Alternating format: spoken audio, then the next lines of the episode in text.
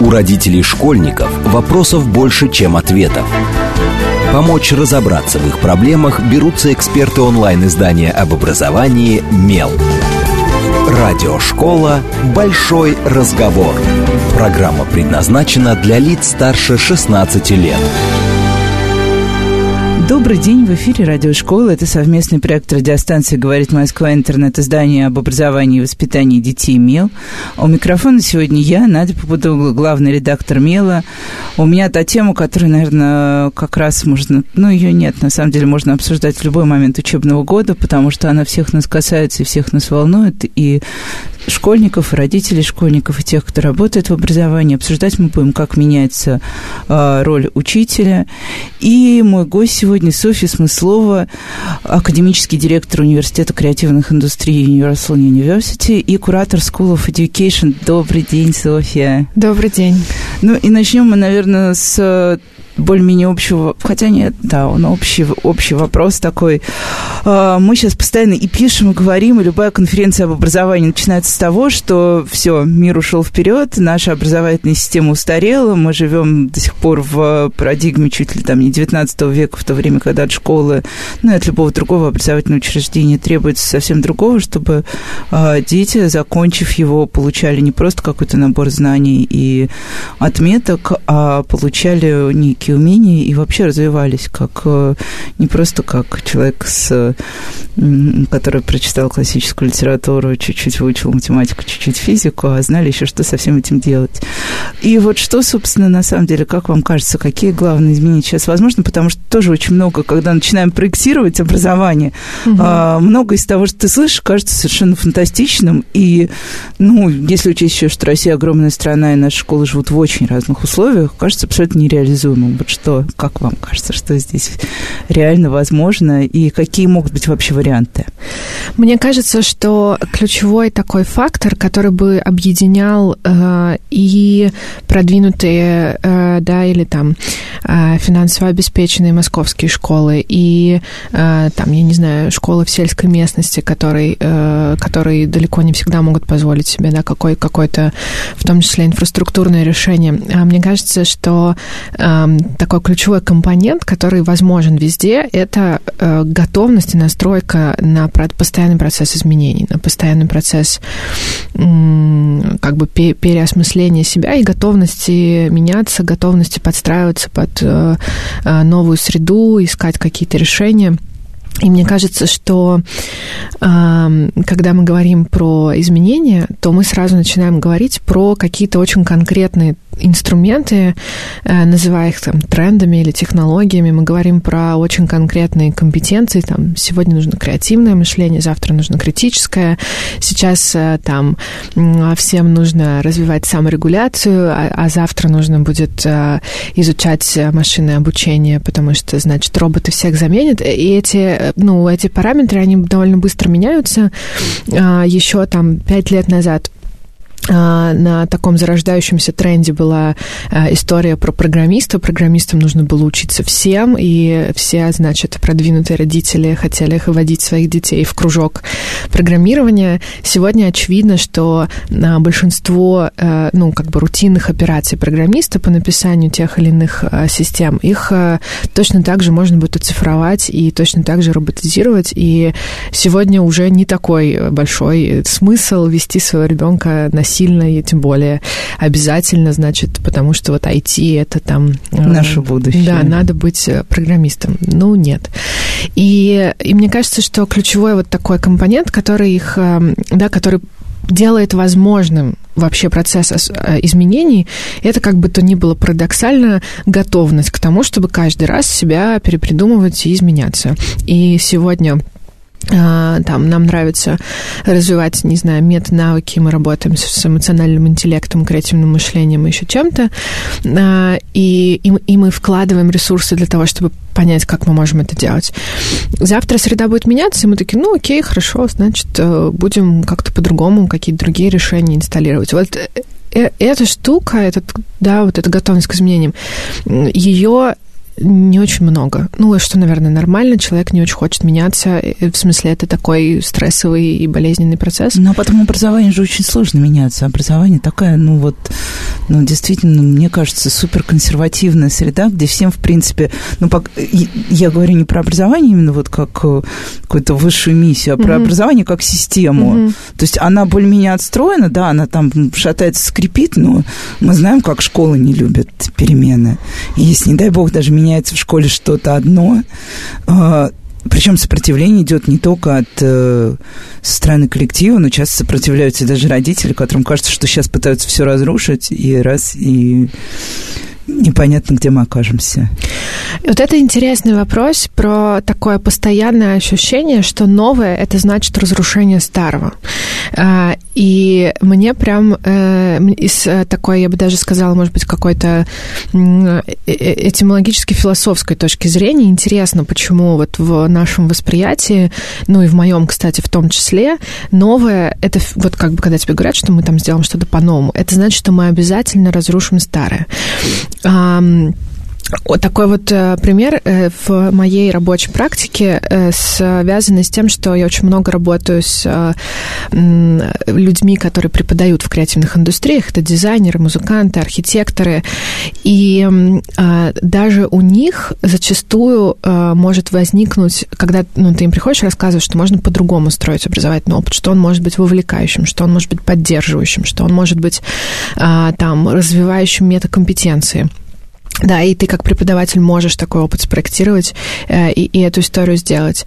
А, у них возникает а, а, такое иногда удивление, мол, я же сидела на лекциях в университете по 4 часа. И прекрасно и все нормально, да, как бы и работала. А, и, и ты такой, ну, мы же, это же не значит, что, ну, хочешь, вот вставь тут кусочек лекции, раз это важно. Тут, ну, то есть это всегда развитие системы, а не разрушение старого.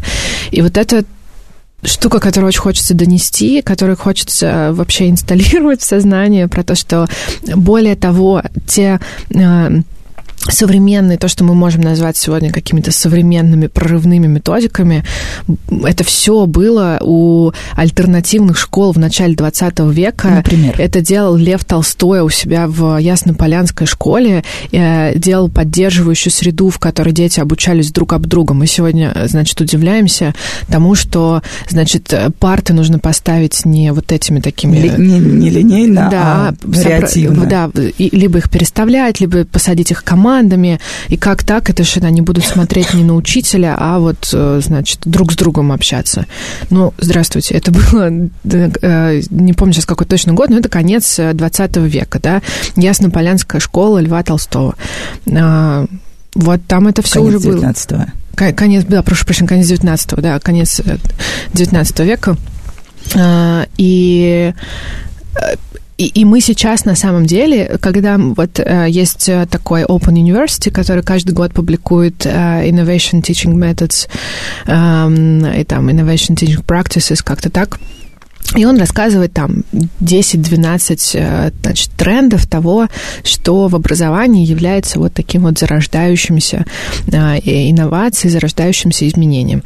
И 30% из того, что они там пишут, 20-30% это то, что уже было несколько десятков лет назад, а, и то, что они просто немножечко по-другому переосмысляют, иногда называют другими словами, и, в общем-то, как бы мы просто постоянно, системно переосмысляем прошлый опыт, и это совсем не про то, чтобы разрушить то, что есть сейчас, а это про переосмысление, про наслойку, да, нужную для сегодняшнего дня. Вот интересно, а что, например, да, что сейчас есть такого работающего как раз из прошлого опыта, вот то, что вы видели, например, как успешную практику какую-то образовательную? Но э, мне кажется, я бы объединила таким большим словом э, вот то, что сегодня кажется немножечко вызывающим в образовательной модели, и то, что существовало в альтернативных школах, в первую очередь демократических, это история, конечно же, про горизонтальную позицию преподавателей, поддерживающую среду, которая позволяет ребенку развиваться. А, нам сейчас, э, нам, я имею в виду людям, которые работают в системе образования, а, да, нам иногда кажется, что как-то так, если преподаватель, а тем более они же все еще, это, это, это же, они все такие наглые, наглые, они все такие, значит, требовательные, они не, не меня не уважают, не мой авторитет там не воспринимают, не слушают. Как же так? Я еще и, значит, стану, встану с ними, да, не в авторитарную позицию делать то, что я сказал, а в позицию я даю тебе возможность выбирать, я тебе помогаю, я тебе наставляю, я тебя направляю. Как же так, они тогда совсем разбегутся, распоясаются? Ну, это, да, это же ты сплошь и рядом. Вот я когда общаюсь с, ну, с педагогами, я очень часто это слышу, потому что у меня 30 человек, как только я перейду на ваши эти методы, у меня половина класса перестанет работать, ну, потому что половина класса работает, потому что боится, уже привыкла, или уже приспособилась, не боится, но приспособилась вот так вот. И куда вы, в общем, нас, на что вы нас обрекаете? Вот стандартная история. И очень хочется э, дать ему почитать про Саммер Хилл, например, э, и, и, и спросить, ребята же справились, вот уже сколько, чуть, чуть меньше ста лет или сколько уже сто, сто лет есть, э, справляются, нормально работает. Э, и, и это же всегда история, ну, как бы история про изменение любой системы, это про, история про изменение каждого конкретного человека в этой системе.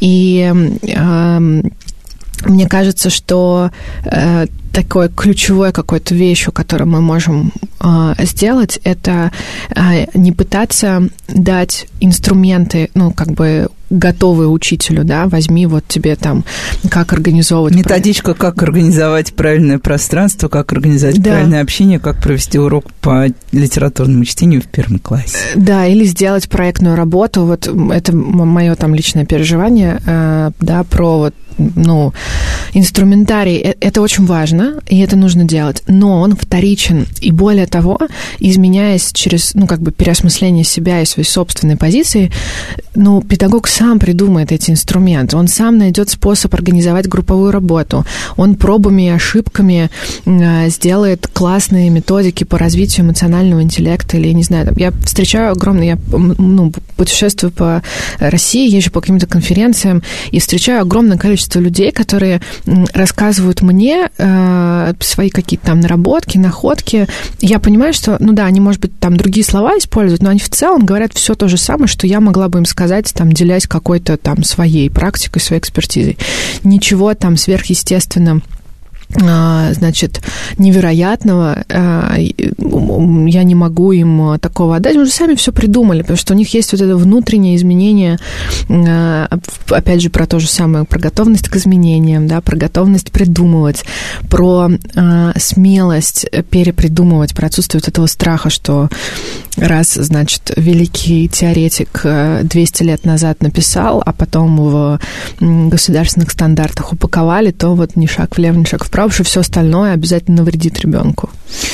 Ну и тут мы, вот тут сразу возникает э, история про личную мотивацию, потому что ну, ни одно желание изменений не возникает, если у человека нет такой какой-то внутренней мотивации. И то, о чем вы сейчас рассказываете, это вообще похоже на историю вот этих вот, э, как мы однажды с Вышкой долго обсуждали, резилиентные школы, угу. когда вроде бы и педагоги не высочайшего класса, и сложные дети, а школа внезапно показывает высочайшие результаты, э, просто потому что, да, люди готовы работать, они ищут механизмы работы, а, пробуют. Э, ну, вот, да, и вот эта мотивация, откуда, откуда она должна браться? Потому что мы тоже слышим постоянно, вот у нас госпожа Васильева, э, министр просвещения, mm-hmm. из раза в раз сетует, что молодежь не идет вот педагогические вузы у нас заполняются, а на выходе процент работающий далее в образовательной системе молодежи, именно в государственной, там, по-моему, меньше 30%, и что же нам с этим делать? И понятно, что людям, которые работают в школе уже многие по 10-20 лет, у них есть какая-то внутренняя усталость, и мотивация, собственно, будет немножко иной, чем у человека, который только пришел в школу и думает, как я сейчас сменю. Угу. Это очень сложный вопрос про мотивацию. Э, я, наверное, ну, как бы, я не буду говорить про какие-то базовые вещи, связанные с э, уровнем оплаты труда, с условиями оплаты труда, потому что, ну, о них как Они бы, тоже очень разные. Да, о, о них даже бесполезно говорить, потому что нам всем понятно, что есть определенный, да, там, в разных городах, в разных странах, э, всегда есть какой-то порог, который ну, ты, ты как бы не можешь думать э, про развитие других людей, когда ты не можешь позаботиться о самом себе. И вот в этом возможности позаботиться о самом себе, кроется, мне кажется, ключевая история про любую а, мотивацию к действию, потому что невозможно вкладываться в развитие и взаимодействие с другим человеком из нересурсного состояния. А многие э, преподаватели, педагоги, которые работают в школах, да и не только в школах, в вузах, в техникумах, где угодно, они очень часто находятся, конечно же, в нересурсном состоянии. Это люди уставшие или люди, может быть, в какой-то степени а, им слишком тесно в тех рамках, которые им ставят, да, там, учебный план или система. Или, наоборот, э, у них уже просто какая-то рутина становилось.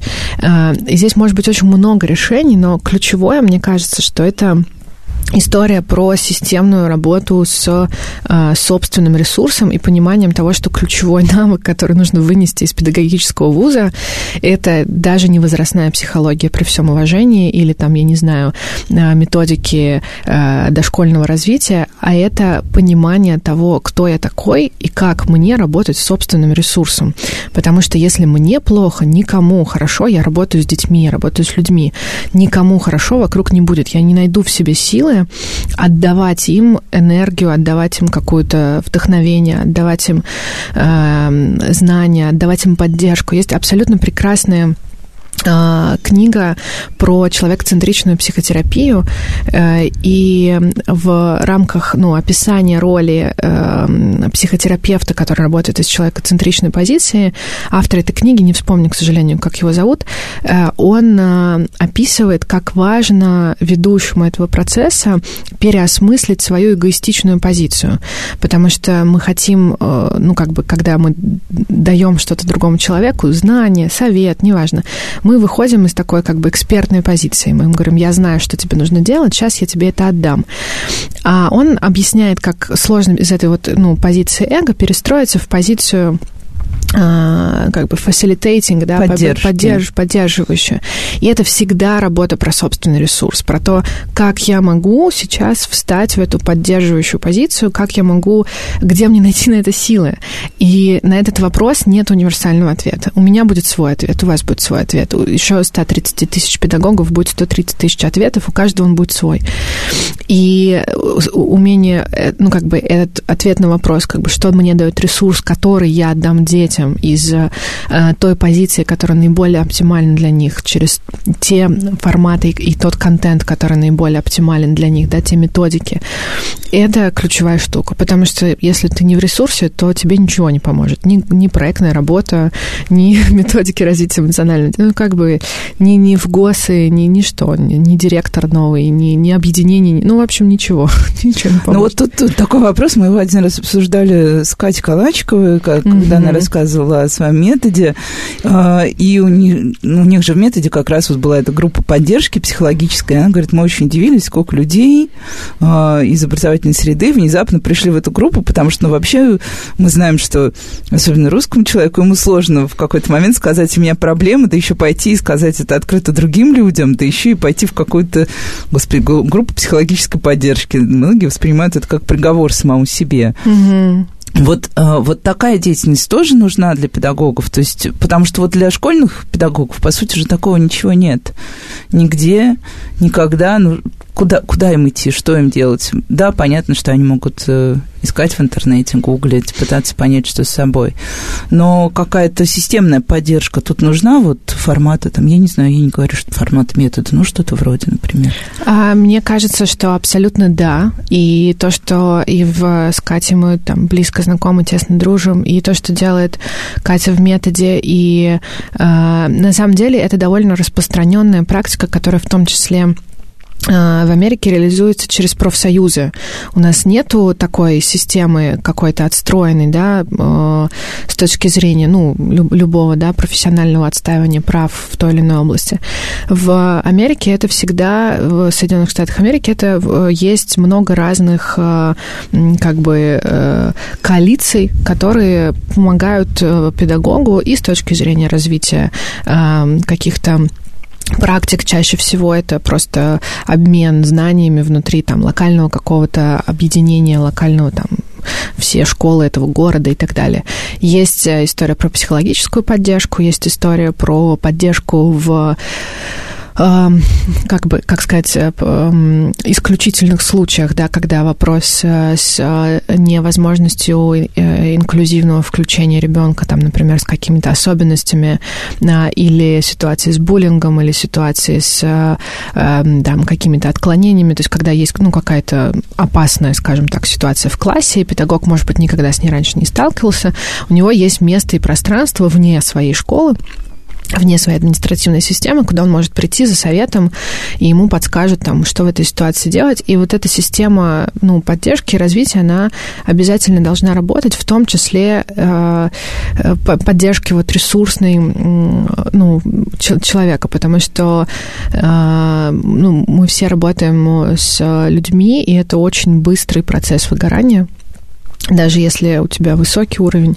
умения работать со своим ресурсом, ты все равно рано или поздно выгораешь, и тебе нужно понять, что ты сейчас с тобой это произошло, найти возможность там как-то поставить все на паузу, выйти из этого процесса, восстановиться, потому что ничего хорошего ты а, ну, не дашь, тем более детям, они очень чувствительны как бы к этой истории, что преподавателю, педагогу просто все равно на них. Э, и они не, ну, как бы не прощают этого. Вот этого они точно не прощают. Вот тут, кстати, очень интересный такой момент. Я задумалась, когда мы говорили про Соединенные Штаты.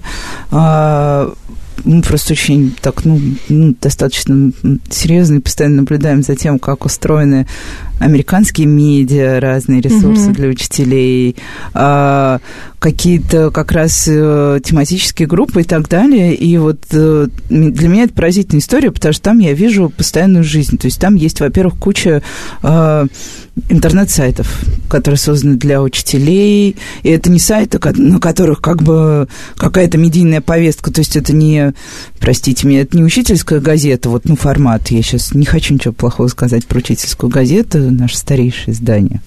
Вот. Но это место, где, куда люди могут заливать материалы, где у них есть какой-то сегмент ответ на вопросы, а, где они всегда могут найти все полезные информации по своему региону и так далее, по своему городу, кому им обратиться, в какой ситуации.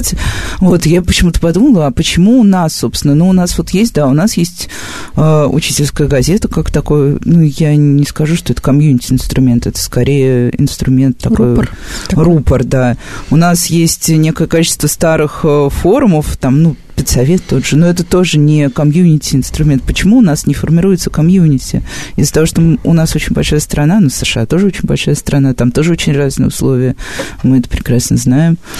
Мне кажется, что здесь вопрос далеко не только про школы, а вообще про постсоветскую реальность, в которой мы существуем, потому что если как бы обратиться к опыту э, там, той реальности, в которой жила наша страна, условно, там, я не знаю, 50 э, лет назад, то это же было, и были локальные комьюнити, и были э, объединения, и взаимодействия, и много всяких разных, э, ну, тогда не было информационной среды, но, тем не менее, это был постоянный как бы обмен э, идеями какое-то взаимодействие, доверие, это же вот там очень такой ключевой сегмент, э, ключевой компонент про то, что я доверяю людям. Тем, кто рядом, да, людям тем, кто меня. в комьюнити, да, в этом самом. А, и, честно говоря, я э, с, ну, такой даже какой-то, я не знаю, а, социологической точки зрения не до конца мне понятна та разобщенность, да, которая существует сегодня, потому что оно же на всех уровнях, оно начиная от того, что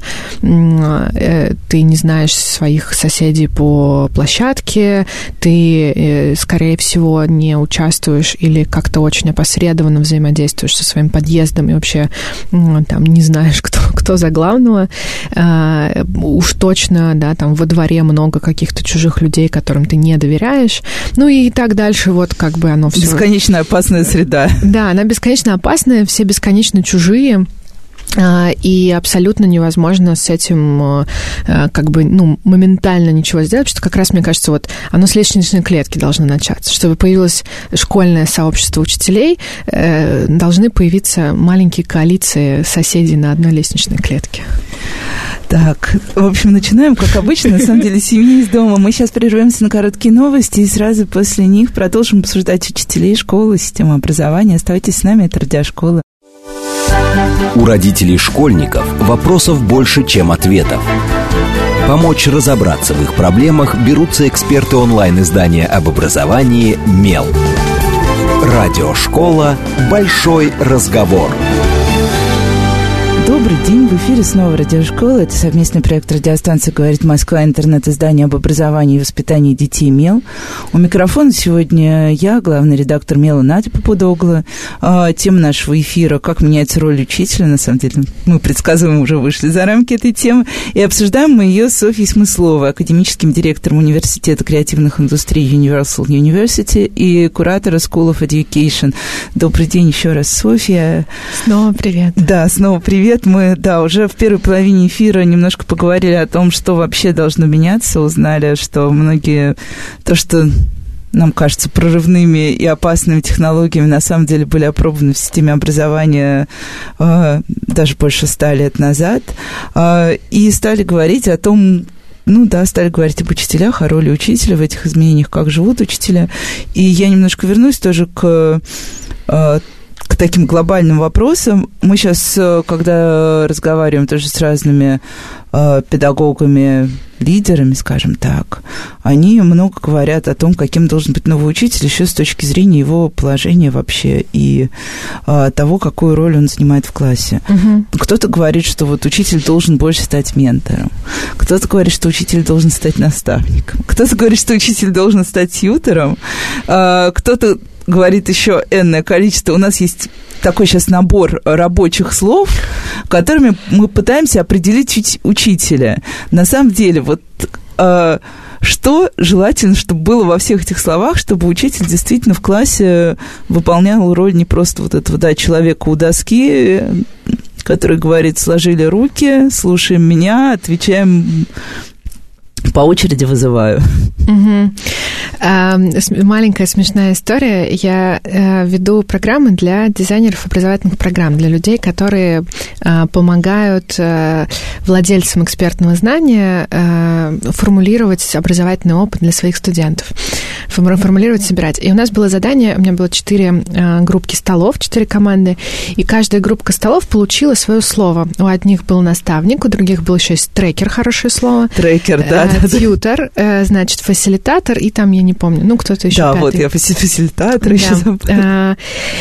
И это был такой долгий дискуссионный процесс, это было просто невероятно. Да? В группе было 32 человека, это все люди из очень разных сегментов образования, из частного дополнительного, из частного профессионального, из высшего, из высшего ГОС, из школы, из частной школы, из дополнительного... Де... Ну, короче, в общем, просто очень много разного народу.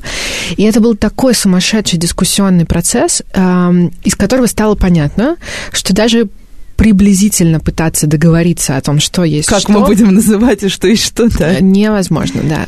Э, просто, ну, на это нужно там много времени и усилий каких-нибудь да, таких институализированных структур, э, которые в том числе, да, мы на территории каких-то новых профессий, как School of Education, на территории новых профессий пытаемся какую-то тоже посильную работу в этой смысле сделать.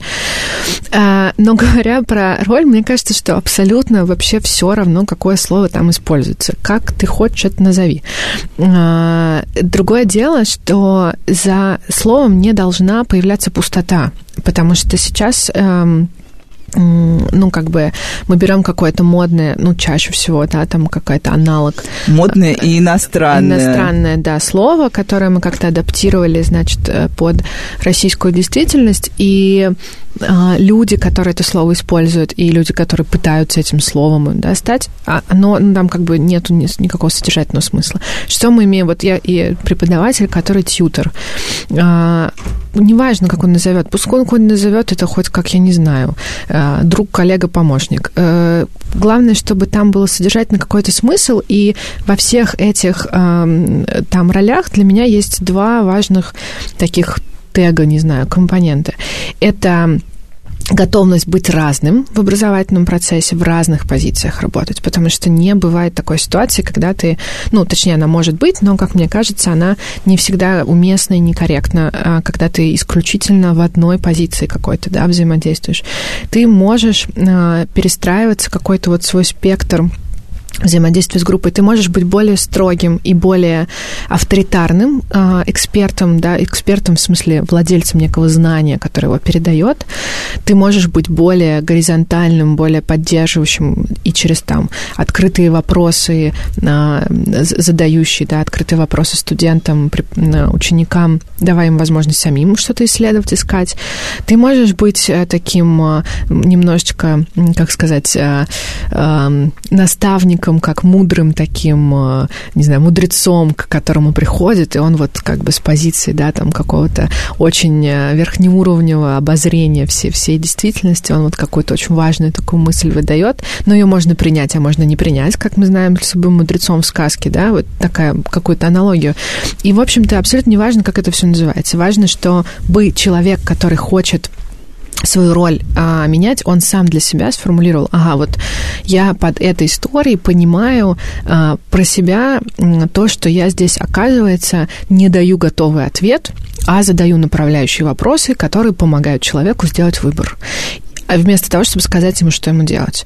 Это уже кардинальная перестройка позиции, неважно, как ты это назовешь. Или, например, я не лезу в то, что они делают, но я прихожу время от времени, чтобы э, как бы с ними вместе обсудить, как они оценивают свой прогресс.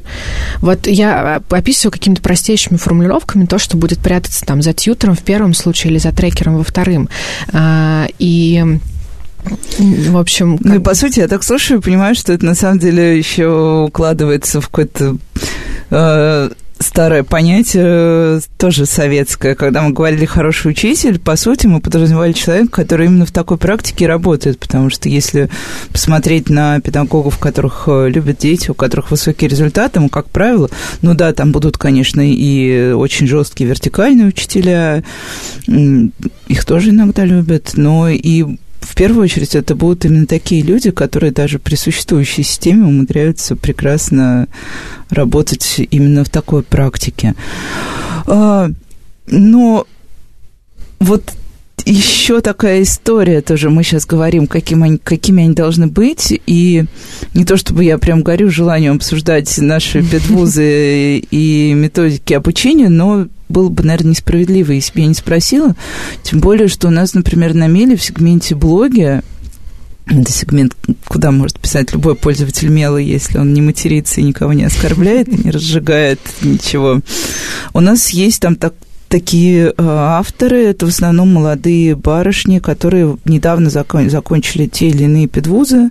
Угу. Кто для кого-то это дополнительно было второе образование, кто-то пошел сознательно в педагогический, и они все в один голос, вот у нас была прям серия таких блогов в, летом, ну, соответственно, когда было время и порефлексировать, угу. что с тобой случилось, все писали, что нет, я не могу учиться на педагога, потому что мне не дают ничего, я ничего не узнаю, Программа составлена странно, ну, особенно это касается региональных вузов, наверное, потому что писали из регионов, что ты получаешь просто набор каких-то методичек, заложенных как, сухих академических формулировок, а дальше тебя выпихивают в школу, и ты стоишь такой думаешь, и зачем я во все это ввязался? Вот что у нас с педобразованием, на самом деле, когда мы готовим именно педагогов?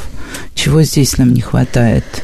Мне кажется, что э, с моей точки зрения э, есть э, такое э, глобальное недопонимание, э, ну вообще как бы практики э, подготовки э, и интеграции педагогов в школу, потому что очевидный факт, который мы там в той или иной степени все еще пытаемся отрицать, а, это то, что а, знание, контент, оно как бы доступно всегда. У меня был э, прекрасный момент э, в а, лицея высшей школы экономики. Я вела у а, ребят э, занятия по э, работе с проектом.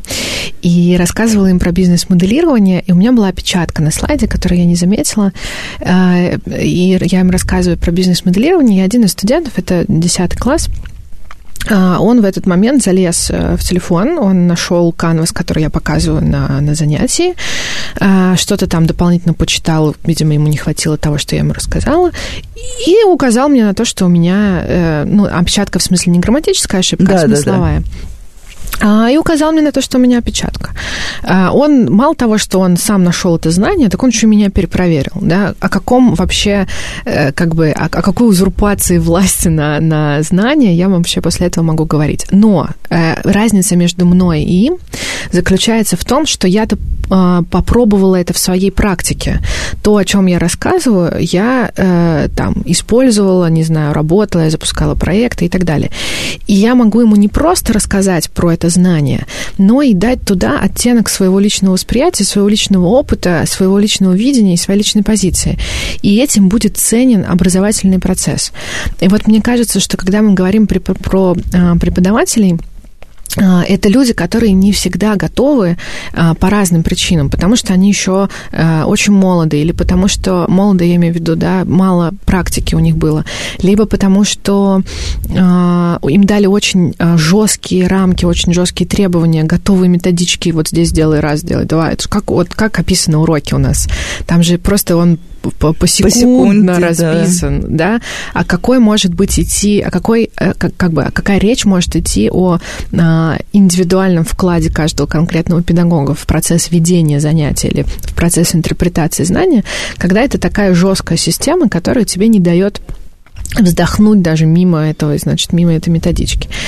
И, и тут начинается такой очень интересный парадокс, потому что системе не надо, чтобы люди были со своим индивидуальным каким-то взглядом, подходом, и более того, э, системе, ну, как мне кажется, не всегда выгодно, чтобы человек приходил, понабравшись опыта условно в реальной жизни, да, за пределами образования, в бизнесе, в, пускай даже там в какой-то, может, на госслужбе, э, в социальных каких-то проектах, в предпринимательстве, да, ну, просто вот реально какую-то жизнью пожить, а потом идти со всем этим ощущением того, как устроен мир своим личным, да, ощущением, как устроен мир, идти в школу и э, через призму себя делиться тем, что э, пускай там заложено в программе на уровне каких-то стандартов.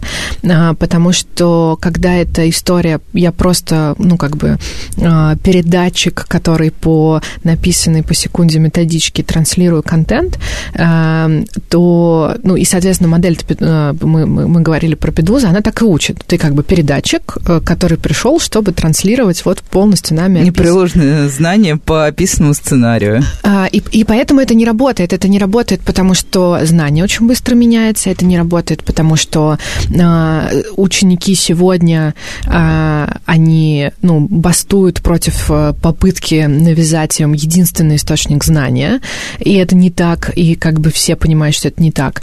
А, они, э, а, а, а педагог чувствует себя, ну, каким-то странным элементом во всей этой системе, потому что с тем же успехом можно записать это на 40-минутное, сколько, 45-минутное видео и пустить его э, в классах, значит, с интерактивной доской, и на нее, значит, транслировать. Эффект будет точно такой же. Зачем там живой человек, не до конца понятно. Да, и, и он становится, как бы ему становится педагогу становится интересно тогда, когда это процесс преподавания и процесс интерпретации знания через призму его самого. А это очень сложно сделать, когда ты никогда в жизни ничего, кроме педвуза и потом школы, не видел. Ну, ты просто не, не видел, как работают бизнесы, как работают огромные корпорации, как работают проектные структуры, как запускаются стартапы, а, какие тренды есть в технологиях. Ну, как бы как можно вообще пытаться интегрировать. Ну, в общем, я тут в таком... Это меня просто очень э, э, волнует этот вопрос. Я вот не, искренне это не понимаю. С одной стороны, вроде понятно, да, что если мы там говорим про маленьких детей, а, я имею в виду там с первого, например, по пятый, шестой класс, да, то скорее там это а, преподаватели, которые в той же степени разбираются и в том, как растить развивать этого ребенка. Ну да, да, в возрастной психологии, в том, как меняется в этом возрасте ребенок, что с ним происходит. Вот, но наступает момент, когда а, как бы этих, только этих его инструментов работы с ребенком уже недостаточно. А, ему, э, ребенку хочется взаимодействовать с интересной для себя личностью, а педагог, он как бы вот ну, он в, в том шаблоне, в котором есть. Его так научили в педвузе, и он продолжает эту вот э, Ну, это, кстати, да, к вопросу про неуважение, потому что часто то, что принимают за неуважение, на самом деле просто отсутствие интереса и вытекающие из него просто какие-то, да, пробелы воспитания. Ну, вот немного остается времени, а я уже, я прям хотела спросить, потому что слово проект прозвучало несколько раз, угу. не совсем про учителей, но тем не менее, потому что проект, это, мне кажется, боль всех наших школ. Мы поняли, что проектная деятельность – это ну, это наше нечто обязательное. Во всех школах есть внеурочка по проектной деятельности. И каждая школа решает проектную деятельность э, э, очень странно. То есть э, кто во что гораст, где-то, да, дети действительно что-то пытаются создавать, какие-то осмысленные вещи. Где-то проектная деятельность – это бесконечное склеивание новогодних игрушек и какое-то подобие технологий, труда и прочего. Вот на самом деле, где вообще, что, где место проекта в школе? Потому что что кажется, что проектная деятельность, но это все-таки не внеурочка, это тоже чуть больше. А, классическая, как сказать, классическая, так, то, что называется проектно-ориентированным обучением, это процесс проектирования обучения от или в или вокруг проекта. То есть проект является ядром, а, через призму которого строится все, весь остальной а, процесс обучения. Хороший пример эм, такой адаптации – это, например, принципы и манифест «Еду скрам», который раскрывает определенные правила. Это, ну, как бы точно такая же, э, там, все сферы сейчас так делают, образование не исключение. Это заимствование э, Agile Scrum манифеста, гибких технологий разработки из IT-сферы. Э, и в вот просто представим по аналогии с любым а, там рабочим местом, ну, например, какого-то там, а, не знаю, в агентстве, да, в каком-то. Есть определенный процесс, который состоит из нескольких этапов на да, производство чего бы то ни было. Ну, например, какой-нибудь креативной концепции или, я не знаю, видеоролика или ракеты, которые запустятся в космос, неважно. У нее всегда есть определенный набор как бы определенных шагов, он не линейен, он итерационен, то есть его постоянно приходится пересматривать и менять, есть входные данные, которые запускают процесс работы над этим проектом. А, и в а, образовании на это просто еще наслаивается тот факт, что а, ученику недостаточно имеющихся у него знаний и навыков, чтобы самостоятельно весь этот проектный путь пройти, и окружающие его дисциплины, окружающие этот проектный процесс уроки, окружающего контент должен помогать ему этот процесс, э, э, этот проект реализовать. То есть мы как бы двигаемся, у нас центральная магистраль, по которой мы двигаемся, это реализация этого проекта. То, что э, симулирует некую реальную деятельность, более того, важную деятельность, ну, по идее, да, для самого ученика. А вот окружающий, да, знания, окружающий контент, он происходит не просто, потому что он должен происходить. Типа тут у нас слева проект, а через, значит, в другой комнате мы пришли пришли, у нас стандартный урок истории. Ну, это... так обычно, да, как обычно происходит на самом деле. Вот оно так, оно поэтому не работает, потому что это проект, э, которому история с точки зрения дисциплины помогает быть реализованным, она помогает сделать ученикам. И а, это как бы не про то, что мы какую-то странную а, штуку прилепили к а, обычным урокам, и все не понимают, что с ней делать, и куда этого крокодила деть. И пытаются делать вид, что его нет. Это огромный слон в комнате, и никто его не видит. А, а это про то, что вы вообще полностью переосмыслить, что и зачем я, а, какое содержание и зачем я даю своим ученикам.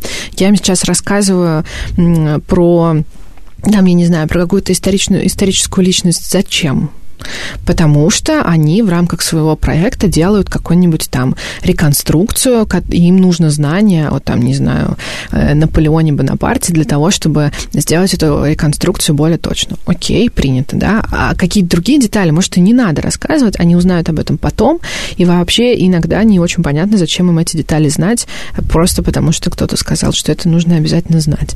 А если я захочу что-то узнать о Наполеоне Бонапарте, мне потребуется сейчас три с половиной минуты, чтобы вбить в Google и почитать там первые четыре статьи о, о нем и а, быть самый подкованный в комнате про Наполеона Бонапарта. Ну и тут второй слон сразу, второй слон входит в комнату. А, то, что называют метапредметностью, потому что вот сейчас, э, когда то, что вы рассказываете в проекте, оно логично ложится на, на метапредметность, потому что если у э, учеников, например, есть какой-то проект, понятно, что он не складывается из одного знания и из одного какого-то участия одного наставника, фасилитатора, неважно, в общем, mm-hmm. человека, который помогает им реализовать их проект. Вот, но все учителя хором тоже говорят, что метапредметность разрушит наше прекрасное образование, что дети получат отрывочные знания, что у них не будет системы знаний. А как бы, да, вот почему мы, почему мы так э, бесконечно учим все, мне кажется, потому что у нас в системе очень важно, чтобы, да, была финализация какая-то знания, ну, тем более, что у нас есть еще и единый государственный экзамен, как э, оценочная история в финальной степени подготовки. Вот, что с метапредметностью, куда ее девать, вести? Мне кажется, что она э, должна поэтапно э, замещать отрывочных, отрывочность э, дисциплин друг от друга, и становиться, на мой взгляд, не сейчас, мы не сможем это сделать сразу, а, опять же, потому что все люди, которые сегодня приходят в систему образования, даже э, назовем их условно дерзкие, готовы что-то менять. Молодые революционеры, да, наши любимые Э, мы же тоже все учились в, ну вот условно, я училась практике. в обычной стандартной школе.